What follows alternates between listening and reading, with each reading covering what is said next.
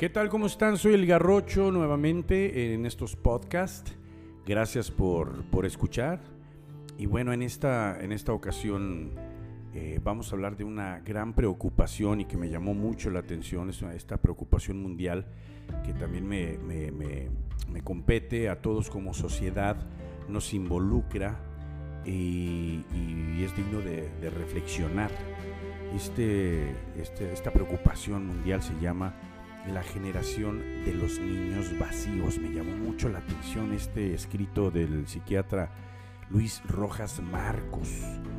Eh, es, preocupante realmente. Eh, de verdad hay que poner mucha atención en esto porque hay una gran tragedia silenciosa que se está desarrollando hoy por hoy en nuestros hogares. Y eso concierne a nuestras más preciosas joyas, que son nuestros hijos. Sí, nuestros hijos están en un estado emocional devastador. Fíjate, en los últimos 15 años los investigadores nos han eh, regalado eh, estadísticas cada vez más alarmantes, alarmantes de verdad, sobre un aumento agudo y constante de enfermedad mental infantil está alcanzando proporciones epidémicas. No nos damos cuenta, pero es una enfermedad eh, mental infantil. Esto es un desastre. Las estadísticas no mienten. Estas investigaciones dicen que uno de cada cinco niños tiene problemas de salud mental. Se ha notado un aumento del 43% en el, trastorno eh, eh, por déficit de atención e hiperactividad, conocido como el TDAH. Un 43% de aumento en el trastorno por déficit de atención e hiperactividad. Se ha notado un aumento también del 37% en la depresión adolescente. Se ha notado también un aumento del 200% en la tasa de suicidios en niños de entre 14 y 10 años o 10 y 14 años. Esto es alarmante, preocupante. 200% de incremento, de aumento en la tasa de suicidios en niños de 10 a 14 años. ¿Qué está pasando?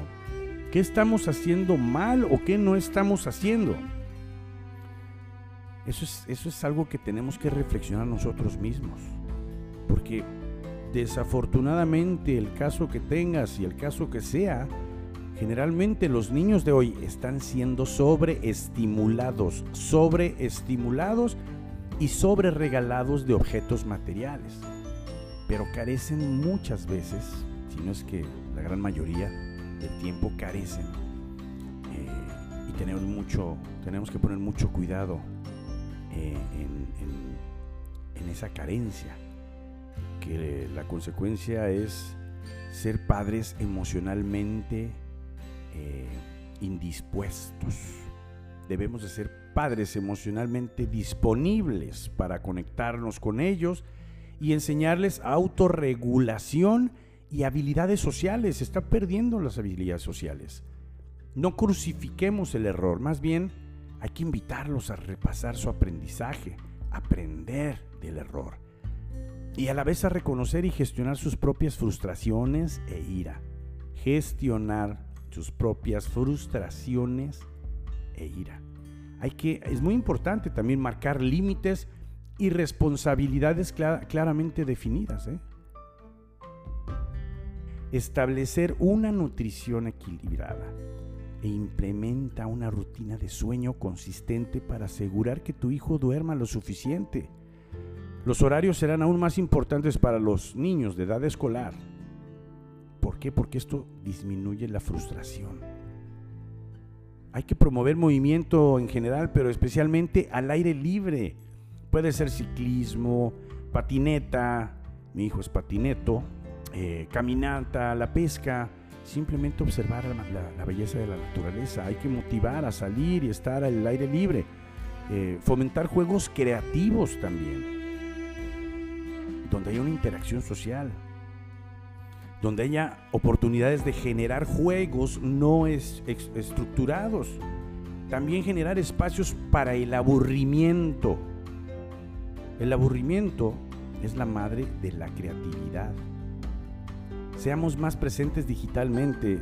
Yo entiendo porque eh, a veces el desconocimiento y la abrumadora cantidad de información digital y, tecnología pues nos sobrepasa, ¿no? Ellos viven con eso y, nos hacemos, para un lado voltamos la vista para pretender no darnos cuenta que realmente nos estamos ausentando de una eh, de un hábito de vida en nuestros hijos y nos estamos alejando cada vez más.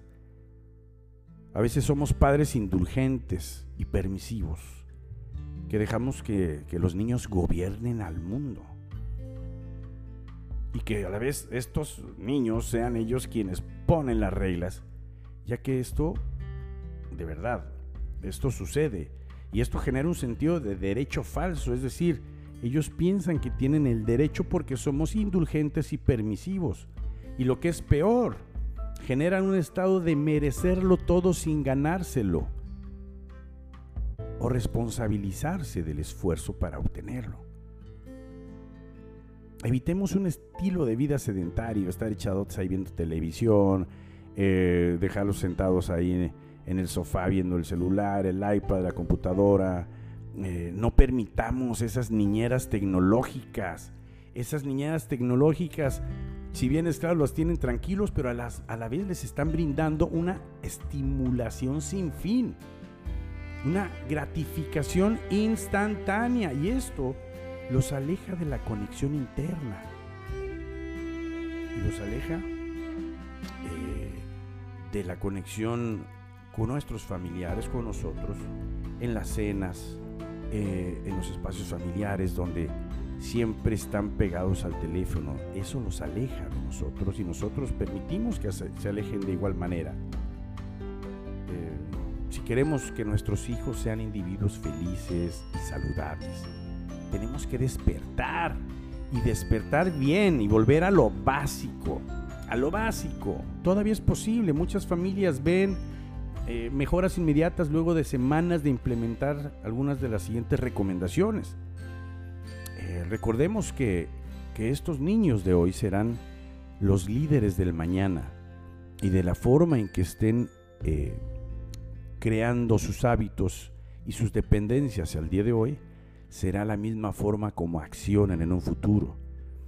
Por eso es importante estas recomendaciones, eh, que aunque suenan repetitivas, pues bueno, son importantes para todos nosotros, incluso para mí. Establecer límites y recuerda que tú eres el capitán del barco, tú eres el capitán del barco. Tus hijos se sentirán más seguros al saber que tú tienes el control del timón. ¿Por qué? Porque el ejemplo programa a quien lo recibe. Ofrece a los niños, a tus hijos, un estilo de vida equilibrado, lleno de, de lo que los niños necesitan, no solo de lo que los niños quieren. No tengas miedo de decir que no a tus hijos, si es lo que quieren, no. Diles no si es realmente algo que no necesitan. Si es algo solamente que quieren, atrévete a decir que no. Esa es una parte también de poner límites. Involucra a tus hijos de alguna, de alguna manera en tareas o quehaceres del hogar. Dobla la ropa, ordenar los juguetes, eh, dar de comer al perro, sacarlo a que haga sus necesidades a la calle, eh, poner los platos, etcétera. Una vez que terminan, regresar los platos, ponle tareas, involúcralo en tareas del hogar. Esto es un gran aprendizaje y una gran programación para un futuro, la interacción y su participación en diferentes actividades. Esto los va, los va a ayudar mucho, les va a ayudar mucho para el futuro, para poder estar en sistemas como es el trabajo donde eh, saben que su posición es fundamental y participar en ella eh, los va a hacer eh, tener más autoestima. Otra cosa es enseñar responsabilidad e independencia. No, no, no hay que protegerlos en exceso. Eh, protegerlos contra toda frustración o, toda equivocación. Al contrario, hay que permitir que se equivoquen. Hay que permitir y acompañarlos en sus eh, eh, etapas de frustración. Es, natural. pero, pero tenemos que estar presentes emocionalmente para poder acompañarlos en el proceso y que ellos entiendan que esa emocionalidad que están viviendo es natural y no nos volteemos para otro lado o simplemente digamos, te equivocaste porque no hiciste lo que yo te dije. O el te lo dije. Eh, ese te lo dije a veces pesa más que el silencio.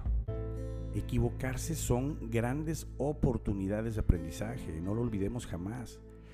Eh, todos los grandes inventos de la humanidad han estado basados en prueba, error, prueba, error, prueba, error que ese es el aprendizaje de primer grado, el, el aprendizaje de segundo grado es prueba, error y te vas al sistema, atrás de la prueba. Después analizas el sistema, lo observas el sistema, ejerces la prueba y analizas el error. Cuando te vas a cambiar la forma en que observas el sistema, por lo tanto, emergen otras formas de hacer lo que estás haciendo y por lo tanto emergen otros errores que te abren otras posibilidades. Ese es el aprendizaje de, segundo, de segundo orden. Eh, por lo tanto, equivocarse son grandes y únicas oportunidades de aprendizaje. Y esto les va a ayudar a tener resiliencia. Para aquellos que no saben lo que es la resiliencia, es la capacidad para adaptarse a las adversidades. Aprenderán también a superar los desafíos de la vida más adelante. ¿eh? Indudablemente. Todos, todos, todos estamos en un proceso constante de aprendizaje. Nadie nació con un libro y con un instructivo. Si fuera así el instructivo el que nos dictara qué, cómo, cuándo y, qué resultados se van a esperar de eso, y la verdad sería la vida muy aburrida, ¿no? No les cargues la mochila a tus hijos, no se las cargues. No importa que estén chiquitos y que les pese, pues sí, que aprendan que tienen que tener eh, la obligación de ellos cargar sus propios, eh, simbólicamente sus, propios, sus propias piedras y que se den cuenta de lo que está ahí. No les lleves la tarea que se les olvidó. Uy, eso es peor, que ellos enfrenten las propias consecuencias de su olvido, porque si no los estás haciendo dependientes, indirectamente les estás quitando identidad y responsabilidad y por lo tanto el autoestima se ve mermado. No les peles los plátanos ni les peles las naranjas y lo pueden hacer ellos por sí solos, especialmente entre los 4 o 5 años. Como dicen, en vez de darles el pez, enséñales a pescar. Porque si se las pelas ahora, te la pelarás después. ¿eh? Enséñales a esperar y a retrasar la gratificación. Eso es súper importante en este mundo viral donde todo es instantáneo y la gratificación es instantánea. Por eso aumenta la frustración. Enséñales a esperar, paciencia y a retrasar y a disfrutar el proceso de retrasar la gratificación. Ese proceso es más importante que la gratificación, da mayores enseñanzas. No te sientas eh, eh, responsable de mantener siempre a los niños entretenidos, como lo dije antes. Eso es un error. Hay que tenerlos aburridos de vez en cuando porque de ese aburrimiento emerge una creatividad. Te vas a sorprender. Apaga los teléfonos también en la noche. ¿eh? Apaga o quítaselos. Apaga los teléfonos en la noche cuando los niños tengan que ir a la cama para evitar la distracción digital. Y también es importante que no solamente cuando se vayan a la cama, sino por ahí de una hora antes, porque mm, su cerebro se queda, se queda sobrecargado, se queda en una dinámica y, evidentemente pues van a tardar un buen rato en, dormirse y tener un sueño eh, completo, ¿no? Que los, que los eh, eh, energetice para el día siguiente. Y también de, igual manera pues evitar esa, esa frustración. Em, otra cosa es importante enseñarles a saludar, enseñarles a tomar turnos, a compartir, enseñarles a compartir sin quedarse sin nada, es decir, lo que tienen, de un todo que tengan, tienen que aprender a dar algo de lo que tienen, siempre y cuando no se queden sin nada. el valor del compartir está en eso, en quedarte con algo, pero saber que estás dando de lo que te, de lo que te pertenecía. Eso deja una enseñanza de vida eh, grandísima. Eh, importante también decir gracias y explicarles cuál es el valor de decir gracias, del agradecimiento, eh, el valor de pedir las cosas por favor por favor, hay que pedir las cosas educadamente eh, y disculparse. ¿eh? Hay, que, hay que saber disculparse y el, aprender a disculparse recae en la responsabilidad de aceptar el error y su aprendizaje. Por lo tanto, el disculparse no solamente es un acto y una palabra, sino es la consecuencia de varios elementos que fortalecen el espíritu. Esto, esto que decimos, nosotros tenemos que ser modelo de todos estos valores, de, todo esto que queremos inculcar en nuestros hijos. Porque hay que recordar que la referencia primaria de nuestros hijos, así como eh, la de nosotros, son los padres, somos nosotros como padres que con el ejemplo enseñamos y educamos. Importante también, yo creo, y eso lo hago muy seguido, abrázalos, sonríeles, bésalos, cosquilleale, baila, salta, hazle al tonto, no sé, juega, gatea con ellos. Principalmente enséñales la profundidad y la importancia que es decir, te amo, te amo con toda su potencia. Eh, enséñales a sonreír al otro, no importa si no lo conocen, no importa si es un desconocido, porque la sonrisa es una herramienta valiosísima en la vida. La sonrisa, cuando tú le sonríes al otro, le estás agradeciendo compartir tu mundo con él. Y cuando él te regresa esa sonrisa que la mayoría de, los, las veces es eh, eh, inmediata, él, por lo tanto, también te está agradeciendo compartir su mundo contigo. El, poder de una sonrisa es impresionante y, y la tenemos que infundir en nuestros hijos. Un error grandísimo que cometemos para cerrar este podcast es pensar que la educación es una responsabilidad de la escuela. Y no es cierto, no es así. Vemos a la escuela como la responsable de la educación de nuestros hijos y la culpamos por, por las fallas de, de los nuestros. Eso no es cierto. La educación no es responsabilidad de la escuela. La educación es responsabilidad de nosotros como padres. Recuerda que todo viene de los padres. No lo evites, hay que responsabilizarnos de ello y comprometernos primero con nosotros, que ese es el primer paso, comprometerme conmigo, porque de esa manera puedo tener resultados más eh, eh, eh, fuertes y más directos y más enriquecedores con mi hijo o con mi hija. Si yo estoy bien, todo está bien. El mayor ejemplo o espejo que va a incidir en el futuro de la vida de nuestros hijos somos nosotros como padres. Recuerda, soy el Garrocho. Muchas gracias por escuchar este podcast. Búscame en Instagram, Facebook y YouTube como El Garrocho y mi página web eh, www.elgarrocho.com donde podrás ver más sobre mis consultas y, más de lo que estoy haciendo ahora. Te agradezco mucho. Nos vemos en el siguiente podcast.